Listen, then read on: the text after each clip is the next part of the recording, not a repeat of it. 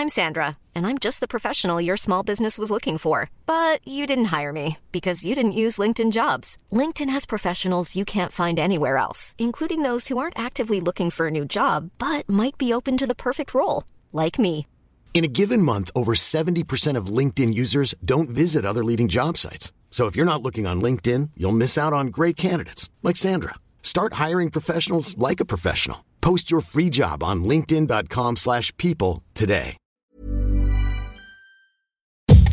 Bienvenidas a Ellas Ahora, un podcast para conocer historias de mujeres auténticas que están abriendo caminos y rompiendo paradigmas en temas de cultura, deporte, impacto social y negocios. Y al ser ellas mismas nos están inspirando a crear y actuar. Yo soy Diana Orozco Y yo, Andrea Rioseco. esto es Ellas Ahora.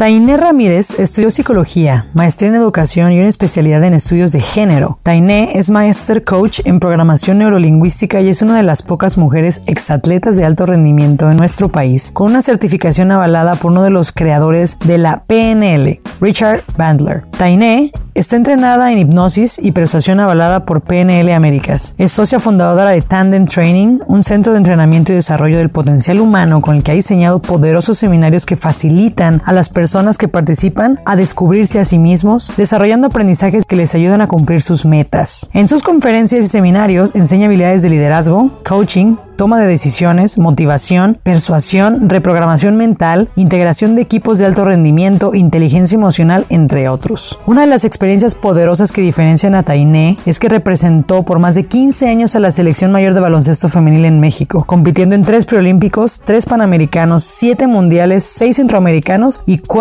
universidades mundiales. Cuéntanos, ¿a qué jugabas de niña? Ah, bueno, eh, muy atípica, creo yo, eh, mis juegos de infancia, porque a mí me gustaba mucho el tema de las pelotas, los balones, el, el movimiento. Entonces, de pequeña yo jugaba mucho a las canicas, jugaba mucho al trompo y pues prácticamente todo aquello que llevara algo que implicara cachar o aventar.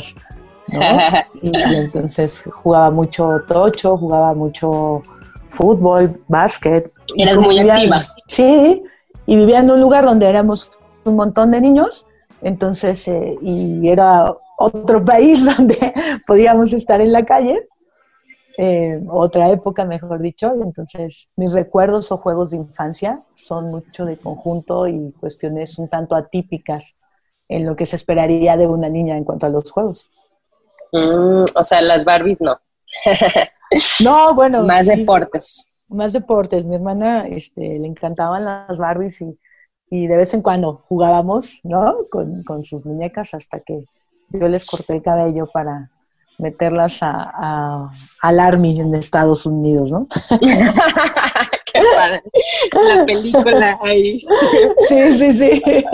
Oye, Teine, ¿y por qué esco- escogiste el básquet? O sea, si estabas en varios deportes, ¿por qué escogiste el básquet? ¿Y cuántos años tenías cuando lo escogiste? Fíjate que es muy curioso. Yo no creo que yo haya escogido el básquet. La verdad es que yo creo que el básquet de alguna manera me escogió a mí. Ay, cálmate. De verdad. Es, yo más bien jugaba fútbol americano. Y Órale. muy feliz jugando fútbol americano. Y el tema es que en ese entonces jugaba con niños. Y llegó un momento en la liga, en ese, en ese entonces no existía el tocho, ni existía el fútbol americano para mujeres. Y llegó un momento en, en la liga que, este, que ya no pude seguir jugando. ¿No? Y entonces fue como un momento muy duro en, en mis recuerdos de infancia. Y este y al dejar el, el fútbol americano, un día, en- en- fíjate, en la secundaria, porque yo empecé a jugar en eh, casi tercero de secundaria, básquet.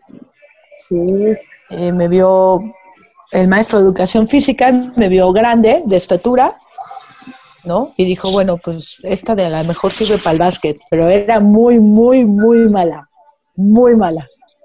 Oye, ya estabas medio grande, o sea que en tres años, porque empezaste en la selección nacional muy joven, ¿no? Entonces, Sí. luego, luego la agarraste.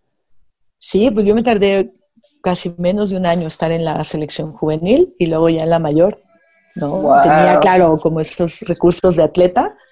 Eh, pero fue muy, muy, muy divertido mi, mi incorporación al, al básquet, la verdad, porque era, pues a mí me, era, es un deporte de contacto y yo venía de un deporte de contacto, entonces era como lo más parecido, creo yo. Y por eso te digo que creo que un poco el, básquet, sí, creo que un poco el básquet me adopta a mí. Ah. ah. mira, esto sí tiene el perfil, venga. Ah, entonces eso es lo que más te gustaba del básquet, que lo rápido y lo físico que era, que es. El básquet, eso, sí. sí, me gustó mucho que es pues el deporte ráfaga, ¿no? Entonces es muy, muy dinámico. Eso me parecía increíble y me parecía increíble que podía entrenar con hombres. Entonces era muy parecido a lo que yo hacía. Como no había equipo femenil, este, finalmente terminé entrenando con, con, chicos en el baloncesto hasta que me, me pasaron, yo se entrenaba con chicos y jugaba con las niñas. Ah, muy bien. Oye, Tene, cambiando un poquito de, de tenis, entonces estudiaste psicología, también tienes una maestría en educación y una especialidad en estudios de género, ¿no? Y luego ya te especializaste también en programación neurolingüística. ¿Por qué, por qué esto? ¿Por qué PNL? Y, de, o sea, ¿de dónde te llamó que dijiste, ah, por ahí, ¿no? Y si nos puedes explicar o dar una definición breve para los que no conocemos. Eh, bueno, yo siempre he sido como muy apasionada del funcionamiento del cerebro humano. Mi papá es psiquiatra, ¿no? Y mi papá ha sido una influencia junto con mi madre muy grande para mí respecto a la comprensión del cerebro humano y el comportamiento humano. Entonces viene un poco por ahí la elección que yo hago respecto a, lo que estudio. Eh, programación neurolingüística es justamente eso, es la manera en cómo hacemos que el cerebro funcione a través del lenguaje. Las cosas que nos decimos y cómo nos las decimos y cómo eso puede potencializar a una persona o limitar a una persona, que tiene que ver con nuestro sistema de creencias. Eh, por ponerte un ejemplo, ¿no? Eh, el cerebro está diseñado para trabajar a favor de lo que cree. El cerebro no está diseñado para ir en contra de lo que cree. Entonces va a trabajar a favor de lo que yo crea de alguna situación, de alguna cosa o de algún acontecimiento. Si yo creo que soy muy mala para jugar básquet, el cerebro va a actuar a favor de eso. Mm. Y si yo creo que cada vez tengo más y mejores recursos para jugar baloncesto, entonces el cerebro va a empezar a actuar en función de esa creencia. Entonces, programar a nivel mental es vital porque son hábitos mentales. Eso es lo que nos dio la, programación neurolingüística. Nos enseñó que nosotros podemos cambiar nuestros, nuestros estados internos, nuestras ondas cerebrales, nuestro, nuestro químico interno, a partir de cómo nos hablamos y nuestro, y, nuestro lenguaje corporal, ¿no? Amy Cuddy nos enseñó de eso. Amy Cuddy es una investigadora de Harvard que lo que nos enseñó es que las posturas o cómo estamos parados, sentados, generan cierta química en nosotros y lo llamó posturas de poder. Entonces, incluso nuestra, nuestra, nuestra postura corporal influye en nuestra química cerebral. Y de ahí, pues fue que yo fui adentrándome al desarrollo humano, primero estudiando psicología, luego me fui al área de la educación porque también es algo que me apasiona y eventualmente fui especializándome, por ejemplo, en género y diversidad, hasta llegar al coaching en programación neurolingüística. Wow. Oye, y como tú dices, es a partir de ahí, o sea, no es diciendo de que, bueno, ya porque mi cerebro cree esto, o porque me paro o me siento derecha, mis posturas, o sea, es a partir de ahí es muy poderoso que, que sepamos esto, porque a partir de ahí se genera todo este tipo de comportamientos, ¿no? A partir de lo sí, claro. Sí, o sea, lo que yo he visto ahora, a partir, insisto, de, este proceso personal y además de mucho aprendizaje y de adquisición de habilidades, es que la gente que está teniendo éxito allá afuera invierte, invierte mucho en comprender sus estados mentales, porque al final te emocionales. que esos son los que te limitan a veces, ¿no? Que Sin duda. Por eso los quieres como entender mejor, ¿no?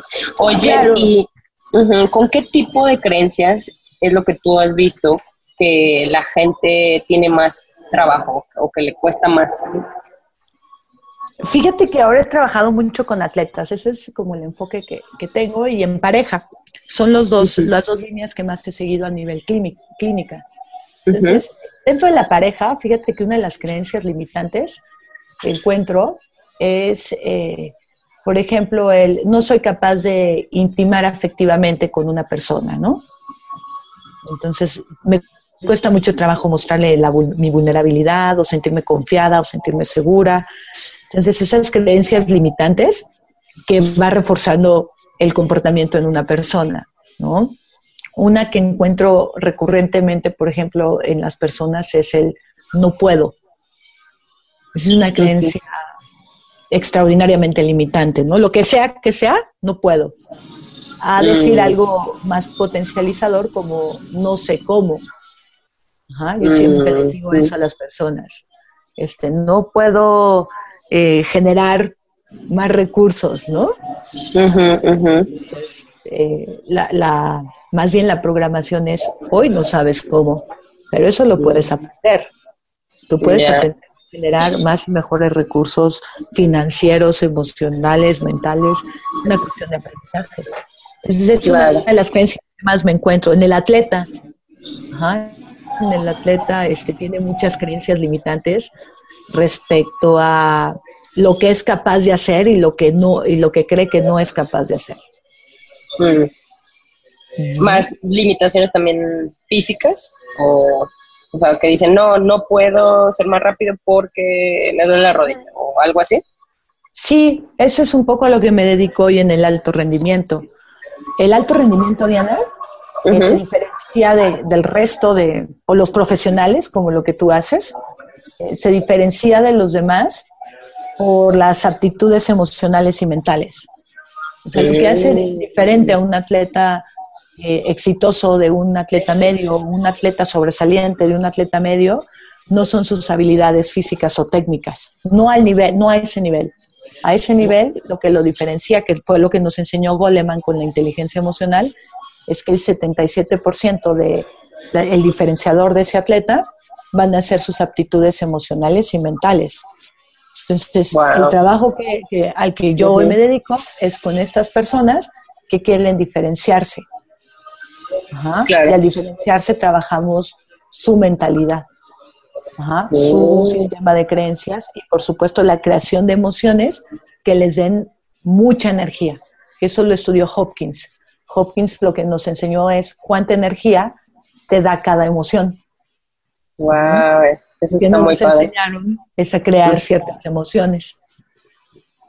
Oye, eso que dices me resuena mucho por el tema de, y digo, a ti también porque competiste contra países muy fuertes en, en el básquet, ¿no? Brasil, Argentina, en Puerto Rico y muchas veces justo un torneo internacional reciente que fuimos a Argentina, recuerdo que yo veía las a las otras jugadoras y decía, bueno, pues estamos casi igual físicamente, ¿no?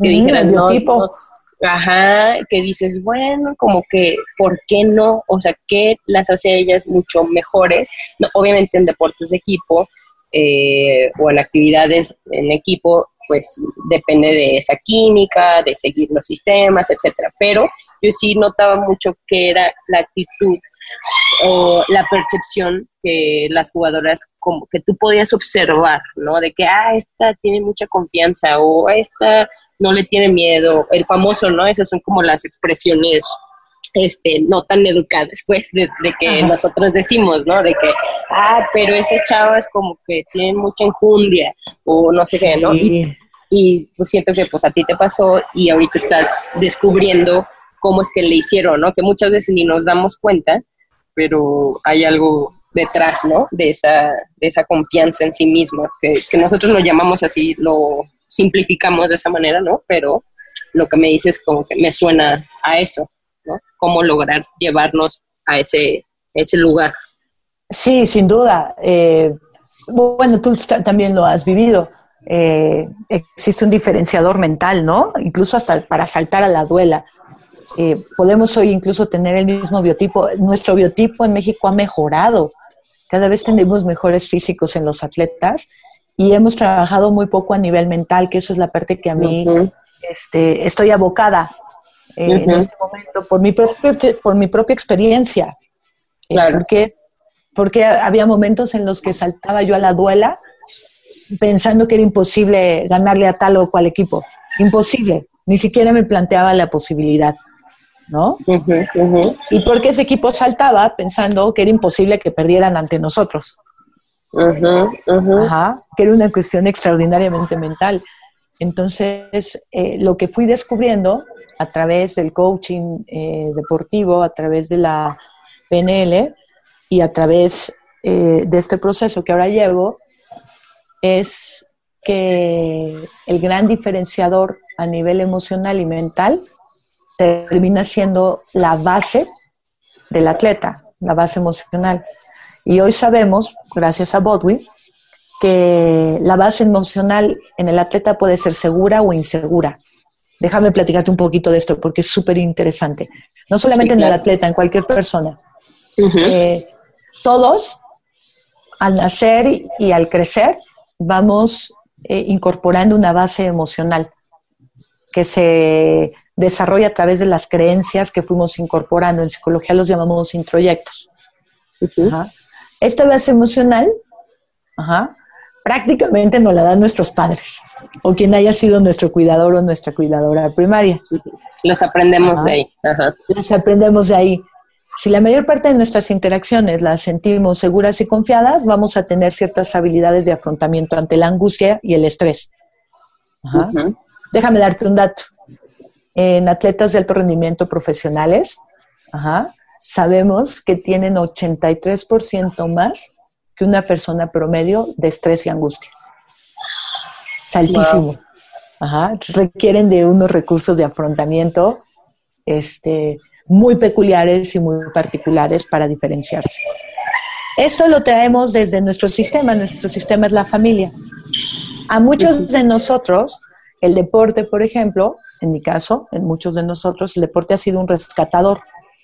Nos ha permitido este, llevar una vida un tanto diferente de lo que a lo mejor pudiera haber sido sin deporte.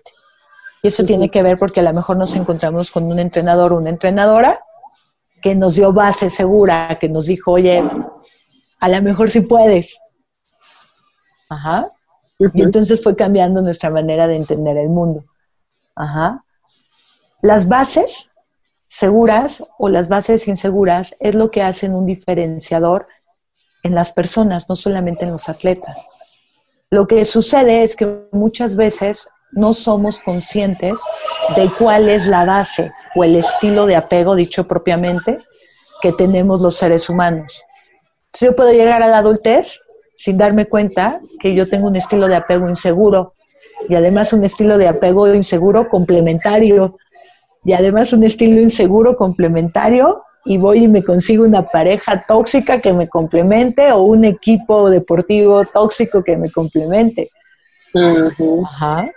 Y entonces mucho de lo que yo hago hoy es justamente enseñarle a la gente primero entender eh, cuál es su base emocional de origen y cómo cambiarla si es el caso.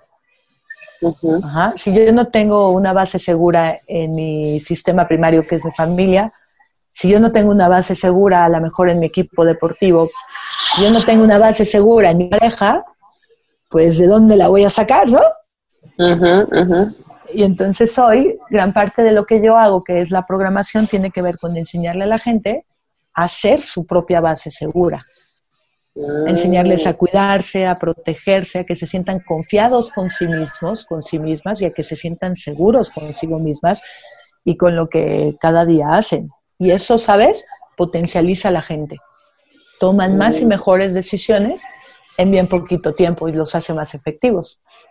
Mm, y sí, como tú dices, primero es identificar tu base, ¿no? Y luego ver cada cuando, bueno, algo que me dice mi mamá, mi mamá es terapeuta familiar, que a veces eh, dices, bueno, a lo mejor esa actitud te sirvió en ese momento, pero en este momento ya no te está sirviendo, ¿no? Es como identificar cuando algo o, ya o alguna creencia ya no te sirve y adaptarte, ¿no? A decir, ahora necesito esta otra creencia o algo así, más o menos. Sí, sí, sí, así como lo estás diciendo, y yo agregaría, muchas veces no es porque no queramos o no nos damos cuenta. Ajá. Muchas personas se dan cuenta que a lo mejor esa creencia ya no les sirve o ese hábito ya no les sirve o este comportamiento ya no me sirve y simplemente no puedo parar de, hacerlo. Ajá. O sea, un poco, este, fíjate, como el alcohólico, ¿no? Sí. El alcohólico se da cuenta que es alcohólico, ¿no? Pero no puedo parar. Ajá. Entonces tenemos ciertos comportamientos eh, programados, ciertas eh, emociones programadas ciertos eh, lineamientos mentales programados. Entonces, un poco es, Diana, eh, sí darnos cuenta y un mucho es primero entender que no basta con darse cuenta. Yo puedo darme cuenta, pero a lo mejor no tener el programa para cambiarlo. Es como, yo hago la analogía así. Eh, cuando se instaló la base emocional, con ellas se instalaron ciertas, ciertos programas a nivel mental. Yo hago una analogía como en el teléfono celular, ¿no? Las aplicaciones que bajamos y que están ahí instaladas. Entonces, la puedes tener ahí instalada y no usarla, pero ahí está. O puedes no tener la aplicación y creer que la tienes. Entonces, por más buenas intenciones que tenga una persona, por más buenas intenciones eh, y, este, y creencias que tenga. Si yo no tengo instalado el WhatsApp en mi teléfono, por más que quiera, no te voy a poder mandar un mensaje de WhatsApp. Porque simplemente no tengo la aplicación. Entonces es un mm. poquito más profundo, porque es primero instalar esos programas, que son tres, y una vez instalados, entonces sí, habilitar a la gente en esos programas. Es decir, ya tienes el WhatsApp, ahora aprende a usarlo. Porque si no practicas, pues no lo vas a saber usar. Entonces vamos de la instalación a la práctica, a la adquisición de la habilidad emocional y mental en este caso, a la destreza, que es el dominio de la habilidad. Ya, ya un poquito es como estos programas están a nivel inconsciente, la mente racional, la mente lógica racional consciente, muchas veces nos estorba, a mí en particularmente como coach. Tengo que desinstalar un poquito la parte lógica racional para que la gente pueda acceder a su inconsciente y darse cuenta. Toda vez que se dé cuenta, comenzar a desinstalar para instalar nuevos programas. Mm, interesante. La famosa plasticidad cerebral, ¿no? Claro, sí, porque mucha gente decimos, es que así soy, ¿no? es como, Ándale, ese es súper limitante. Ajá, es de, las creencias más limitantes que yo escucho a diario. Sí, es que sí soy y no, no voy a cambiar. ¿Cuál? La de, este, las personas no cambian, la gente no cambia. Ándale, sí. Ah, esa es, buena. ¿Qué, dices cuando te dice alguien así? No, es que la gente no cambia. ¿no? digo, hay diversos contextos, ¿no? De que si alguien, no sé, sin piel o, alguien, no sé, no le gusta, dice, no, es que yo no soy bueno en las mañanas, ¿no? De que no me despierto, yo soy mejor en las noches. Ah, o cosas así. ¿Tú qué le dices? Si te dicen, la gente no cambia, ¿tú qué dices? No, no, la gente no quiere cambiar. Que todos tenemos la capacidad, ¿no? De cambiar. Todos, todos, por supuesto. Porque este, vuelvo al punto eh, este estilo de apego o base es aprendido. No nacimos con él, lo adquirimos, lo aprendimos. Y todo aquel que sepa lo mínimo de psicología sabe que si aprendiste algo lo puedes desaprender y puedes aprender otra cosa. No es eh, infancia, no es destino. Ah, muy bueno eso. Ajá, entonces, claro, podemos, influye, sí, sí influye, pero no determina. Todos estamos en la posibilidad de cambiar. Pero El que nos sepamos cómo ya es otro rollo, ¿no? Exacto. Mm, interesante. Oye, ¿y alguna otra cree algo así como esto que dijimos ahorita? El de no puedo, el de la gente no cambia. Alguna otra creencia que tú notes o, bueno, esta tendencia que dices de a la, al no poder intimar, ¿no? al estar como al desconfiar de la gente, ¿no? Como no sé si eso también sea una tendencia. Por ejemplo, veo que todos estamos en el celular ahorita, muchas relaciones son llevadas a cabo digitalmente, ¿no? Y, pero dicen que también aumenta como la depresión. o sea, estamos súper conectados, pero también medio aislados, ¿no? Como que nos sentimos solos o no sé. ¿Tú notas algo por ahí? ¿O hay alguna sí, sin duda. Sin duda. Fíjate que vamos a tener en, en 15 días un training que se llama justamente Amiga, amigo, date cuenta, que sí, que no en la pareja, muy orientado a lo que tú estás diciendo, es decir, qué paradoja o, qué incongruencia, por llamarlo eh, eh, en, términos simples, que, el, por ejemplo, el teléfono celular que se inventó para estar conectados, lo único que está generando son desconexiones a nivel emocional. Cada vez estamos más desconectados, cuando en teoría sería para estar conectados, ¿no? Porque lo que sabemos es que los seres humanos necesitamos del contacto. El contacto tiene que ver con la mirada, por ejemplo, con los tonos. Eh, las personas cuando están eh, en el WhatsApp, por ejemplo, no pueden ver tonos. Para eso se inventaron los emoticones, ¿no? Para medio... Eso que te iba a decir ahorita, pero tenemos emoticones para salvarnos. Para, que el cerebro no se volviera tan loco, ¿no? De alguna manera. Entonces, eh, lo que alcanzamos a ver hoy es cómo está impactando en las relaciones, ¿no? Entonces las relaciones se están haciendo menos profundas. ¿Qué significa eso, Diana? en general estamos teniendo problemas para que la gente eche lazos profundos con otros. Ah, echar, lazos profundos implica compromisos. Ah, y tener compromisos implica exclusividades. Tratar exclusividades implica, sí, la renuncia a ciertas cosas. Cuando yo hablo con la gente, sobre todo con, la gente joven, cuando hablo de exclusividades, cuando hablo de este, el compromiso y echar lazos profundos, encuentro creencias limitantes respecto a lo que me decías, como, pero ¿por qué, Taine, si puedo tener lo mejor de todo? Y de hecho eso también se aplica no solo en relaciones este, amorosas o, ¿no? Bueno, yo te iba a comentar que a veces a mí me pasa y me, imagino que hay mucha gente que con tanta información, también es una paradoja, ¿no? De que te quedas eh, como paralizado de tantas opciones, ¿no? De que puedo hacer esto, esto, esto, esto, pero de tanto no hago nada, ¿no? Entonces...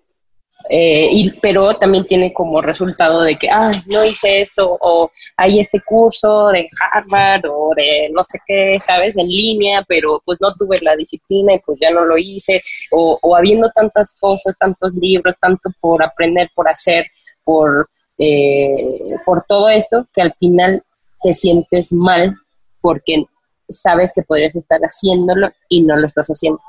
Entonces te sientes como, o también, y luego agrégale esas redes sociales que estoy viendo como todo mundo están siendo súper exitosos y ganando muchísimo dinero y viajando y siendo súper feliz y así. Entonces agrégale todavía eso y agrégale una base, como tú dices, de que, ¿no? Medio segura, ¿no?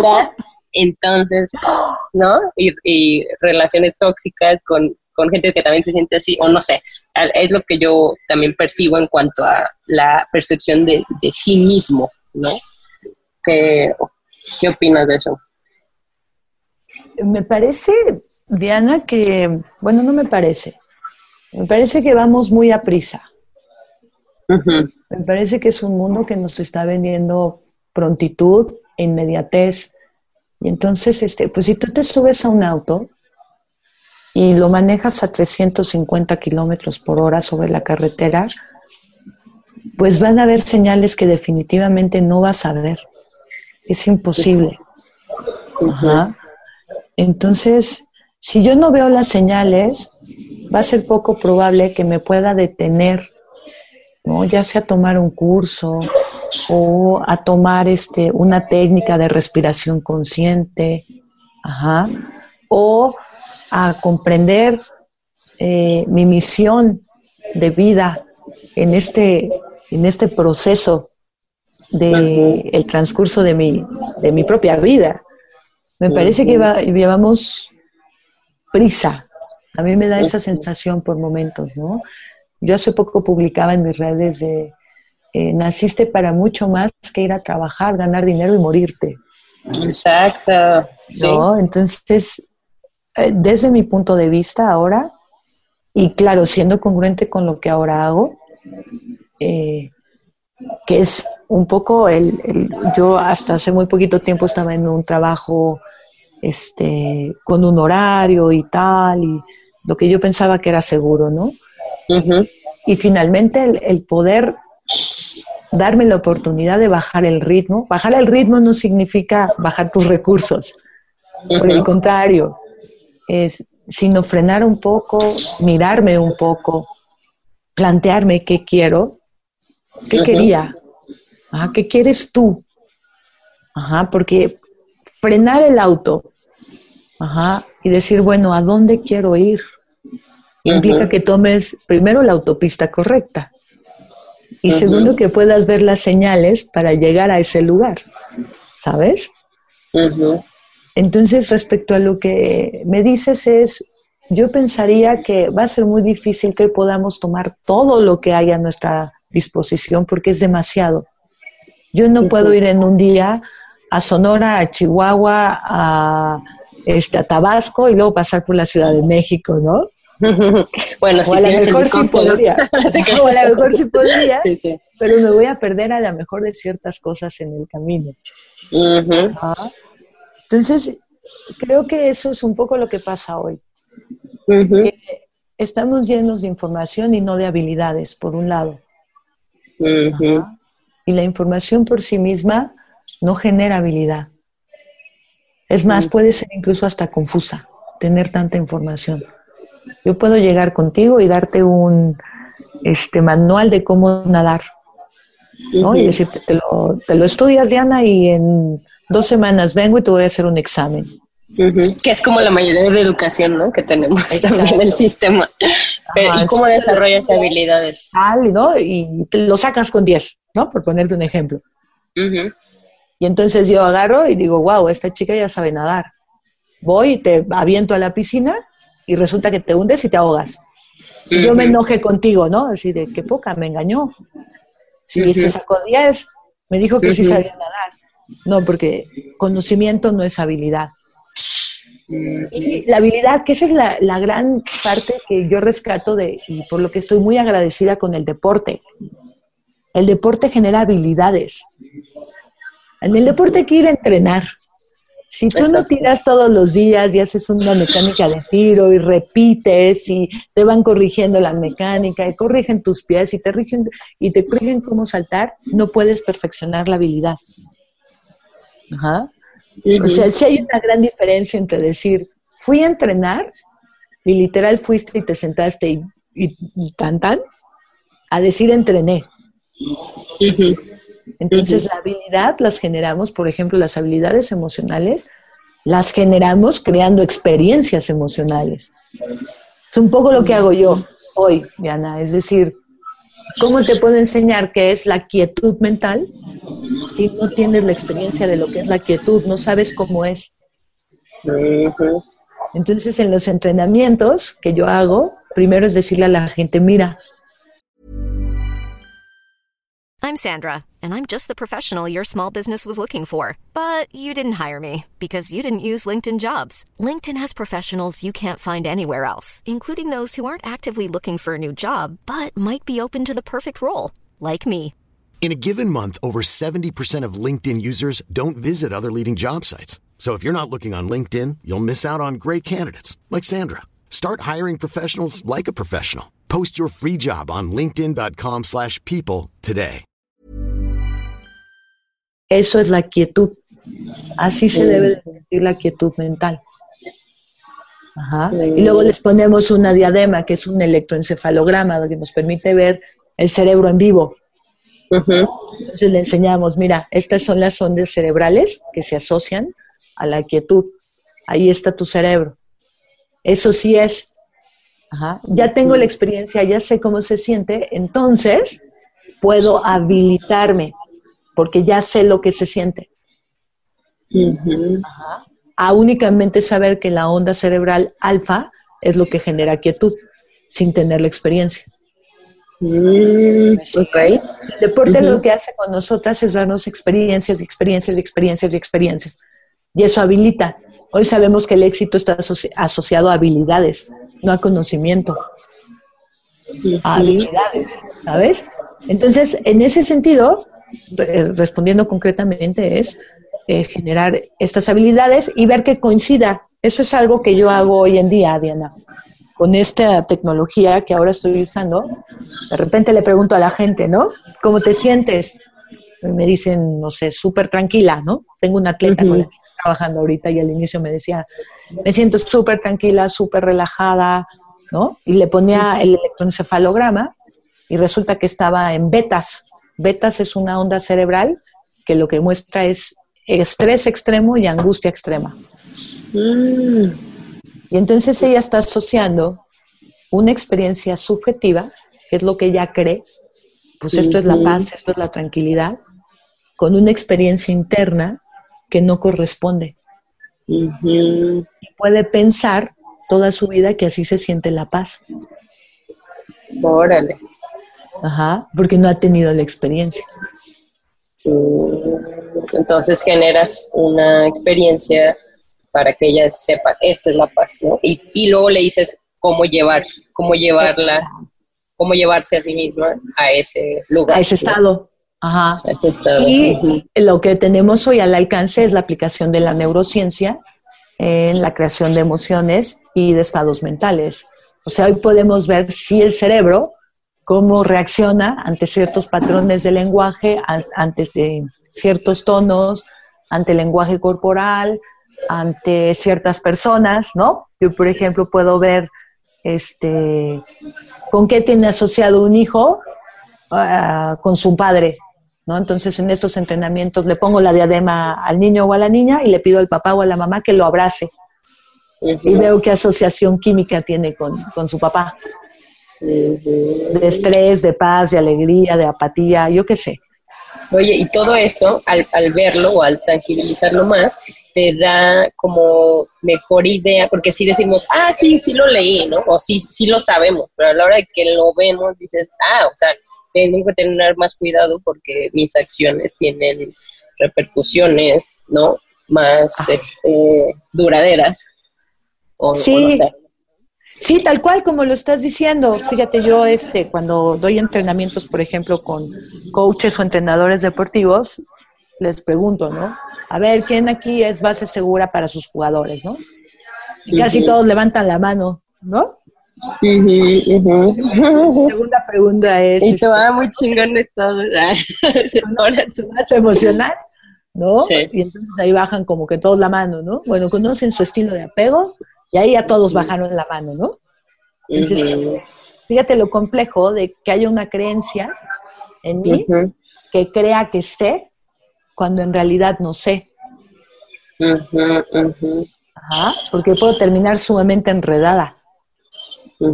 Yo creo que sé, cuando en realidad no sé.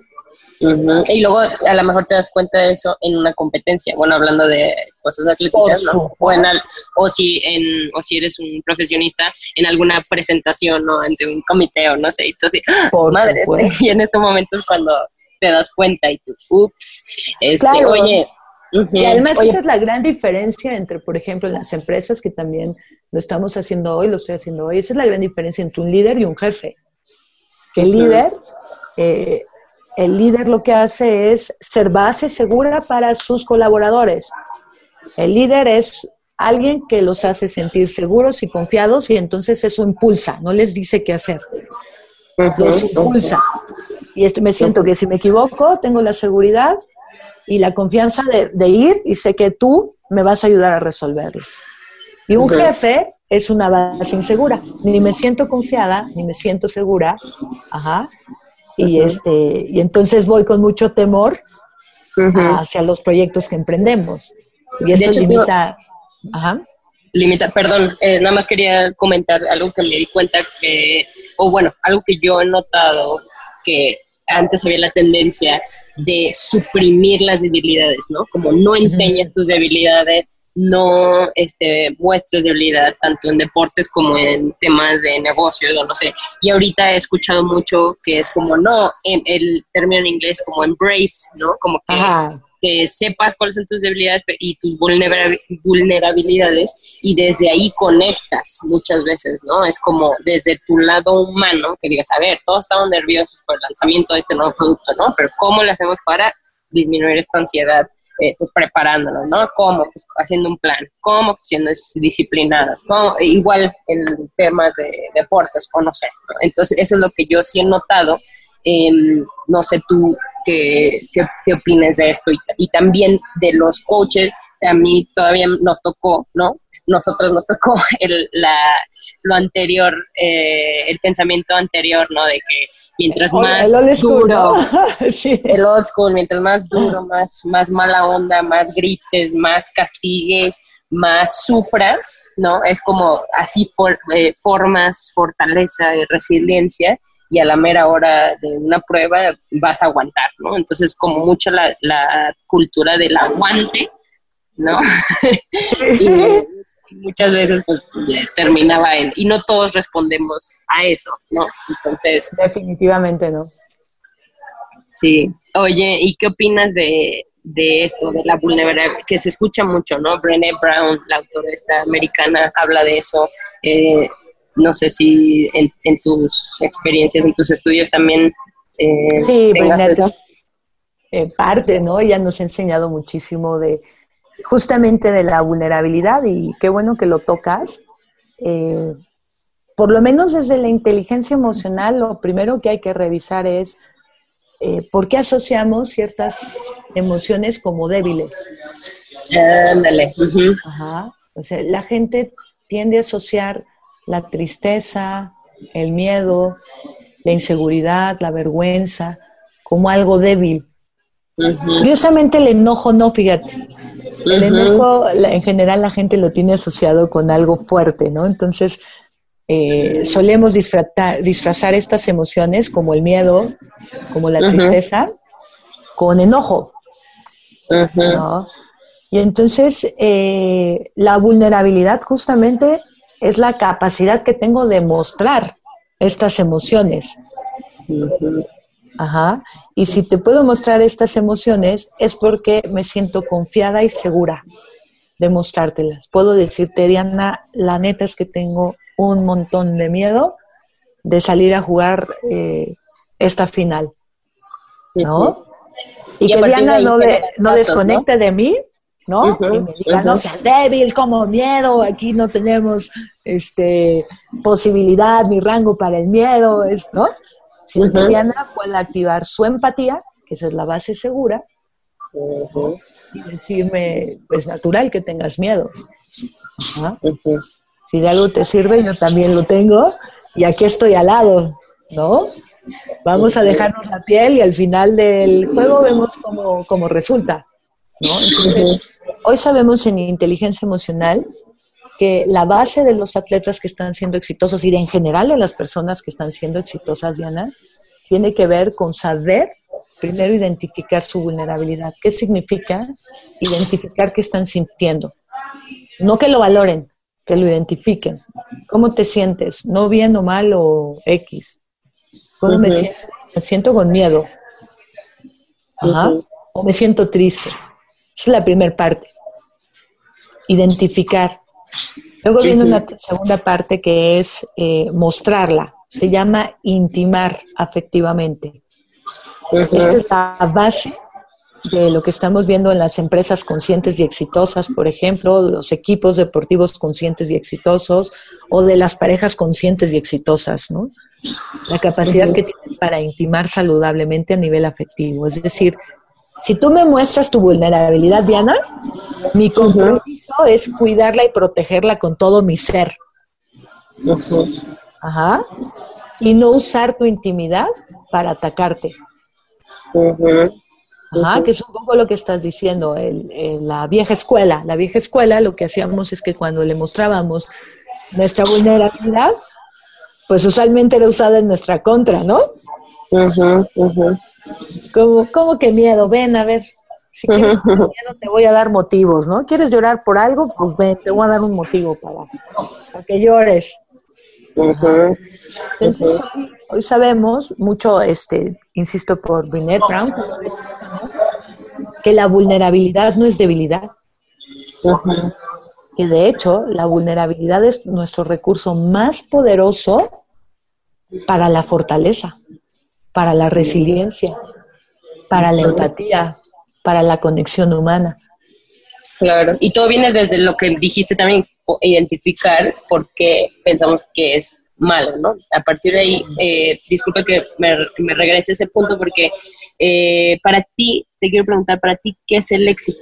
Porque eh, recientemente estaba en una plática que hablaba del fracaso, de que decía, bueno, es que ¿por qué asociamos el fracaso como algo negativo, como algo que debemos evitar? Cuando a veces el fracaso nos ayuda precisamente a, ¿no? a aprender de eso, pero como ya tenemos esa connotación negativa, pues decimos, ah, no, el fracaso, y hablaba más de cómo crear espacios para fracasar con más seguridad o con más libertad, ¿no? Entonces, para ti, tiene ¿qué es el éxito? O cuando hablas de una persona exitosa en desarrollo humano, ¿a qué te refieres? Bueno, eh, en ese sentido, el éxito, ¿no? Hay varios autores, yo, eh, hay uno que me encanta que es este, eh, um, Jürgen Klarik, Ajá. que él dice que el éxito es todo aquello que, todo aquello que el dinero no puede comprar. Me parece una definición preciosa. Yo, eh, yo puedo ir a comprar pastillas a la farmacia, pero no puedo comprar salud. Ajá. Yo puedo ir a comprarme un antidepresivo, pero no puedo comprar eh, bienestar. Incluso yo puedo comprar a una persona, pero no puedo comprar amor. Entonces, creo que eso es un poco lo que la propuesta de desarrollo humano que yo tengo se vincula, porque hoy el éxito pareciera que es como el dinero, el reconocimiento, eh, la fama. Para mí particularmente me parece que el éxito tiene que ver con otro tipo de habilidades que no están asociadas a ello, como la empatía, como la conexión emocional, como intimar adecuadamente y afectivamente, como entender mi vulnerabilidad y en lugar de rechazarla o negarla, abrazarla y amarla, ¿no? Abrazar un poco mi dificultad y amar mi dificultad para poder eh, aceptarla. Nos lo dijo Gustav Jung, a mí me gusta asociarlo al éxito. Todo aquello que niegues te va a poner de rodillas y todo aquello que aceptes te va a trascender. Ah, está muy buena esa. El éxito yo hoy lo asocio a eso. Si yo soy capaz de aceptar mi vulnerabilidad, esa vulnerabilidad me va a impulsar, me va a llevar a, a esa persona que puedo llegar a ser. Pero si yo niego mi vulnerabilidad, esa misma vulnerabilidad me va a poner de rodillas. Ahora. También me gusta mucho la de Becky Ham, esa, eh, esa definición que ella da en uno de los entrenamientos, que es eh, el éxito es la intercepción, donde se cruzan la oportunidad con la preparación. Me gusta mucho esa definición porque, fíjate Diana, eh, un cerebro no entrenado hace dos cosas de manera natural o de manera automática. O se va para atrás o se va para adelante. O se va al pasado o se va al futuro. así de, ay, me hubiera comido ese rico desayuno eh, hace rato que se veía buenísimo, ¿no? O este, saliendo de aquí voy a hacer tal cosa.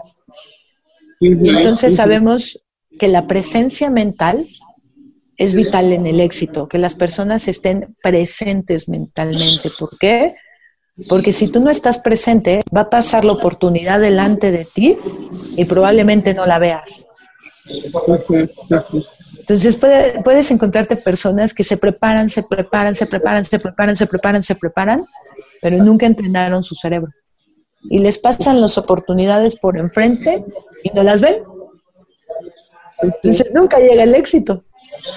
Y hay personas que se preparan mentalmente y ahí y ven la oportunidad, pero no se prepararon técnicamente. Ajá. Entonces a lo mejor tomas la oportunidad, pero no estás preparado. Tampoco va a funcionar. Entonces, para mí esas son de las más poderosas. El éxito como donde se entrecruzan la preparación con la oportunidad y el éxito como todo aquello que el dinero no puede comprar. Y cada quien tenemos también como que hacer esa labor o tarea personal de definir para nosotros mismos qué es el éxito, ¿no? Porque si no, también no lo podemos llevar ahí y desgastar y, ¿no? Y... Sí, y plantearnos seriamente esa pregunta, porque me parece que hoy eh, lo que nos han querido vender un poco es que el éxito tiene que ver con este con la lo externo con lo externo básicamente sí. Y sí hay una parte que yo tiene que ver con el éxito que es la prosperidad a largo plazo. tener los suficientes recursos financieros para poder expandirte Sí, y bueno, la otra parte que decías de fracaso, ¿no? El éxito o el fracaso. Eh, en realidad, este, en muchos de los entrenamientos que yo doy, siempre hago esa pregunta, ¿no? A ver, ¿quién no tiene problemas, no? Entonces hay algunas personas que levantan la mano y dicen, no, pues yo no, no tengo un problema, ¿no? Yo tampoco, yo tampoco. Pero ya en sí mismo no tener un problema es un problema. Mm, ¿Sabes? Porque si una persona no tiene problemas, significa que está en la zona de confort. De hecho, hoy sabemos que sin problema no hay desarrollo. La mayoría de ah. nosotros desarrollamos cuando se nos presenta un problema en nuestra vida. Para eso están diseñados. Ah, pero no significa que no, esa me gustó mucho que sin problema no hay desarrollo. Eh, mi papá por ahí también me había dicho algo como el caos es una oportunidad para el cambio, ¿no? Claro, además el universo es caos. En las, emociones es igual. Las personas que empiezan a entrar en caos a nivel afectivo o emocional es porque el, su propio eh, sistema afectivo, sus propios recursos mentales y emocionales le están diciendo o te expandes y evolucionas y buscas un orden superior, o definitivamente nos vamos a morir. que no significa que andemos buscando problemas nomás por dramáticos, ¿no? Porque también nos encanta hacer la de novela, ¿no? sí, no. Cierto tipo de problemas, ¿no? No, no nada más cualquier problema. si estoy creando como esos problemas es porque evidentemente tengo una necesidad que no estoy viendo conscientemente. A lo mejor sí yo tengo muchos pequeños dramas en mi vida. Eh, lo que la vida me está queriendo decir es, voltea a ver porque hay tantos problemas. Ese es el problema, que hay demasiados problemas. Y si tú alcanzas a ver que hay demasiados problemas, pues probablemente es porque estés hiperconectando a nivel emocional. Pero si tú no te vuelves consciente de eso, probablemente no haya desarrollo. Entonces, los, los, momentos donde más evolución hemos tenido los seres humanos es cuando se presenta un problema en nuestra vida. Sí, es cierto. De hecho, este, hoy sabemos, que por lo menos quienes somos penelistas, los que hacemos PNL, que nosotros enseñamos a las personas para que se sientan cómodamente incómodos casi todo el tiempo.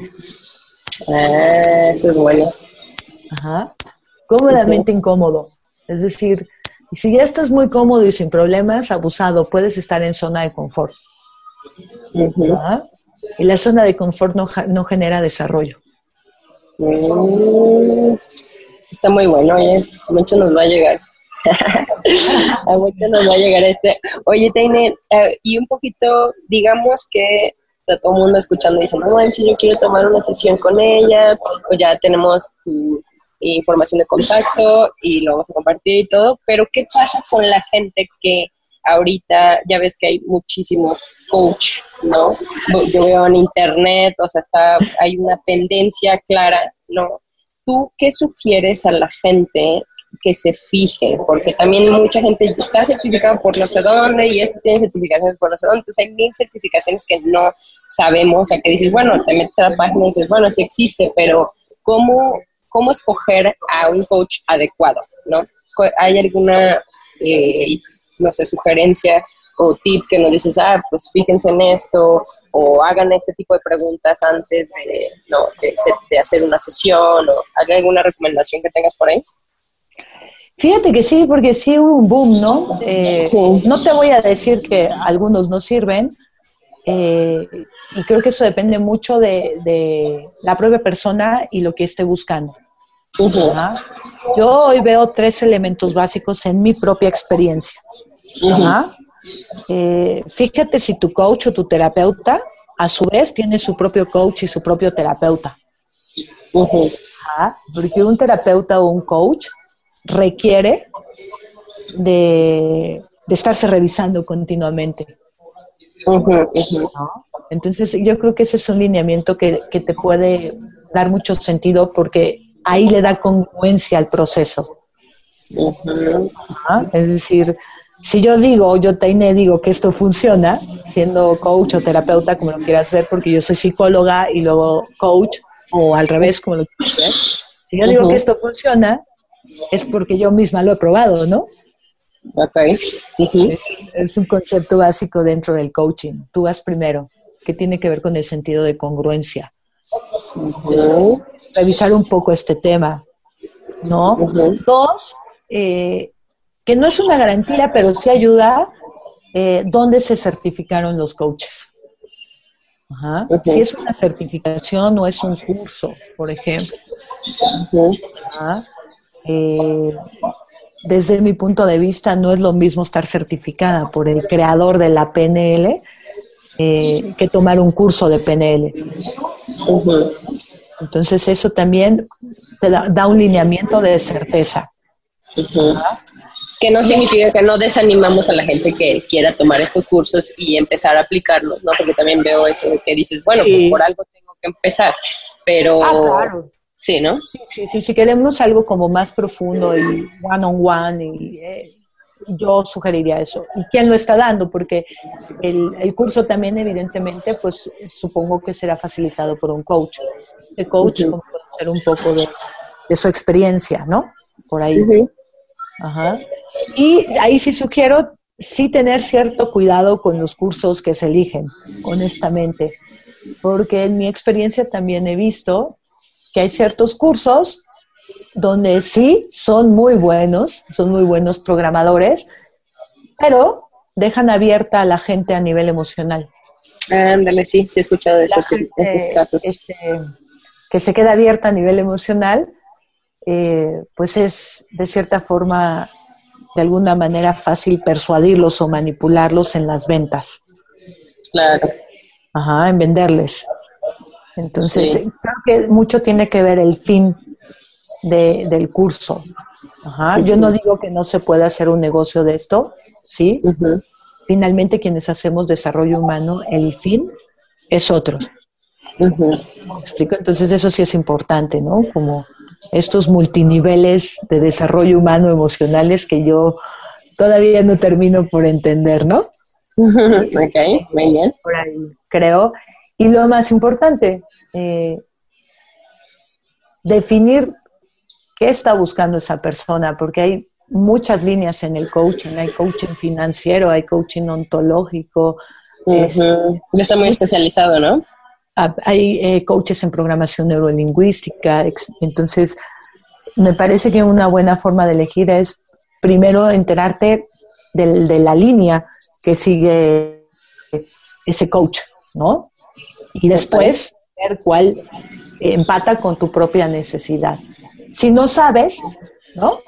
Este, pues creo que es donde te puede ayudar eh, un coach o un terapeuta, como encontrar tu necesidad y entonces sí, este, te pueden recomendar. Yo misma lo he hecho. Conmigo han llegado personas que no, no reconocen muy bien su necesidad y una vez que la detectamos, eh, suelo decirle esto, no, no, te, no te conviene trabajarlo conmigo, tú necesitas algo más orientado hacia esto. ¿no? Entonces, eso también le da un grado de congruencia, como el, saber y reconocer tus limitaciones. Ah, buenísimo. Eso ayuda mucho, Tania. Entonces, así, si alguien te quiere reservar, por así decirlo, una sesión, eso es lo que normalmente hacen, o sea, se, contacta, se ponen en contacto con ustedes y luego hacen una cita de diagnóstico, se puede decir. Exactamente. Y, y a partir de ahí se dice el el tratamiento, ¿no? O las sesiones que se van a llevar a cabo, ¿no? Tal cual como lo dices, es eh, contactamos, nos ponemos de acuerdo. Yo trabajo mucho este, por Skype.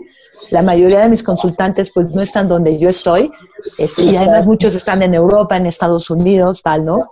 Entonces, eh, nos contactamos, hacemos una cita. A partir de esa cita tenemos eh, un one-on-one. -on -one, buscamos la necesidad a través de un diagnóstico. Yo hago un diagnóstico una vez encontrada, yo diseño el programa para esa persona, porque son programas individuales, porque dependen de la necesidad de esa persona. ¿Me explico?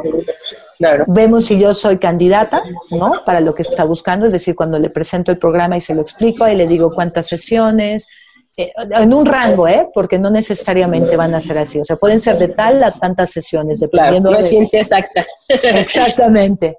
Y este y eh, medimos, lo hacemos el diagnóstico, hay una medición y al final volvemos a hacer una medición para que las personas vean eh, y tengan una evidencia de si estamos yendo hacia donde quieren, cómo están avanzando, tal, este tipo de situaciones, ¿no?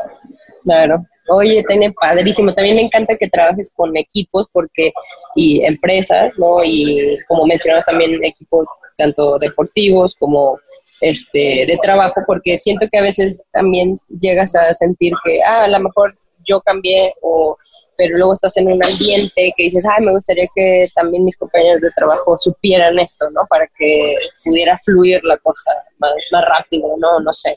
Entonces, qué padre que estés haciendo eso, te felicito porque he escuchado muy buenos comentarios y ojalá este, estuviera eh, nos hubiera tocado también a nosotros cuando estábamos chiquitas, ¿no? Pero sí, ojalá alguien nos hubiera hablado de, entrenar nuestra mente. Yo sí. algo les digo a ese, a mí me hubiera encantado que esto que yo hoy hago a los 40 años, alguien me lo hubiera dicho a los 14, a los 13 años, y creo que hubiera tenido otro tipo de resultados sin ser este sin, sin no, no sin sentir gratitud. Estoy muy agradecida con el deporte. Y me hubiera gustado que alguien me dijera también entrena tu mente también entrena tus emociones mm, pero como pero fíjate a lo mejor porque tuviste ese sentimiento por eso ahorita te gusta tanto ayudar. Y siento que con el podcast también eh, yo como que también siento que va un poquito por ahí de que a mí me hubiera gustado que me dijeran esto. Entonces, esto buscamos este pedacito de, joyas de sabiduría, de, historias de otras personas, ¿no? En la esperanza de que le ayude a alguien, ¿no? Sin duda, eh, no sabes. Entonces, eso es lo que está padre. Sí, conciencia, llegar a otros. Y, fíjate, Diana, además, este, eh, te lo comparto porque en realidad eh, la la pareja, la familia, la empresa, eh, nuestras relaciones de amigos, el contexto que tú me pongas, en realidad lo que yo llevo son habilidades del alto desempeño. Y cualquier atleta de alto rendimiento ha tenido experiencias que probablemente no las sepan nombrar, pero están ahí y son diferenciadores. Entonces es tomar estas experiencias y técnicamente nombrarlas para llevarlas al alto desempeño en tu vida, en tu labor profesional, en tu relación de pareja, con tus hijos. Si tienes hijos, eh, el alto desempeño en la crianza como tal. ¿Me explico? Entonces es exactamente igual. A mí la gran herencia del baloncesto es el alto rendimiento. Y cuando lo pude entender, cuando lo pude bajar y ponerlo en cuestiones muy técnicas, y además conozco la experiencia, lo pude llevar a cualquier escenario y cualquier persona lo puede aprender. Mm, muy bueno. Oye, Tania, pues podemos aquí platicar horas y horas. Yo feliz porque siempre aprendo muchas cosas eh, de ti y contigo. Y, pero ahorita, algún tip, algún último mensaje que quieras dejar a ella fuera este, en este episodio. Igual y podemos tener más, pero por ahora, ¿alguna otra cosa que te haya quedado con ganas de decir, con ganas de expresar ahorita? Sí, es como un poco cerrar y eh, decirle a, las personas que nos vayan a escuchar que hoy hablamos como de, muchas eh, estrategias y habilidades y recursos orientadas hacia el éxito. Entonces, la inteligencia emocional, la programación neurolingüística, la creación de bases seguras, las habilidades del alto desempeño, es lo que están un diferenciador entre la gente que está teniendo éxito allá afuera y la gente que no. Entonces, como redondeando la idea, es decirle a la gente, entérate de dónde estás obteniendo tus recursos, de dónde estás obteniendo tus estrategias, cuál es tu círculo de influencia primario o tu círculo de influencia con el que te estás relacionando, porque eso va a ser que te diferencies del resto o no te diferencies. Y el diferenciador tiene que ver con parar un poco de ser normal para irte hacia lo sobresaliente, sobre la norma, fuera de la norma. Y eso lo tenemos asociado como diferenciadores. La gente cuando se da cuenta, Diana, cuando toma conciencia de lo importante que es ver las señales, parar un poco, aprender a intimar afectivamente, mentalmente, espiritualmente, sexualmente, financieramente, entonces está en la posibilidad de construir dos elementos vitales para el sentido de vida, la felicidad y la prosperidad. Eso es lo, que hacemos el día de hoy o a lo que yo me dedico. Ay. como en esta búsqueda, pues evidentemente hoy hay muchísimos recursos y muchas habilidades para crear la vida que estoy segura que todos queremos. Hijo, buenísimo, muy buen cierre, Tene. Muchísimas gracias.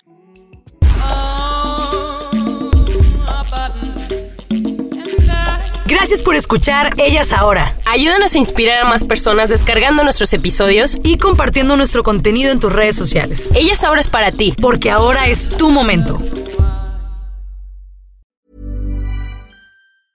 Want to get a chiseled look in the jawline? Sculpt and shape your jawline with added volume from Juvederm Volux XC. Juvederm Volux XC is an injectable gel specifically designed to be robust enough to improve moderate to severe loss of jawline definition. And it is the first and only hyaluronic acid filler approved for the jawline. Add volume to your jawline for a chiseled look with Juvederm Volux XC. For important safety information and to find a licensed specialist, visit juvederm.com. That's J U V E D E R M.com. Not for people with severe allergic reactions, allergies to lidocaine, or the proteins used in Juvederm. Common side effects include injection site redness, swelling, pain, tenderness, firmness, lumps, bumps, bruising, discoloration, or itching. There's a risk of unintentional injection into a blood vessel, which can cause vision abnormalities, blindness, stroke, temporary scabs, or scarring. Talk to a licensed specialist to find out if it's right for you. Visit juvederm.com. That's J U V E D E R M.com.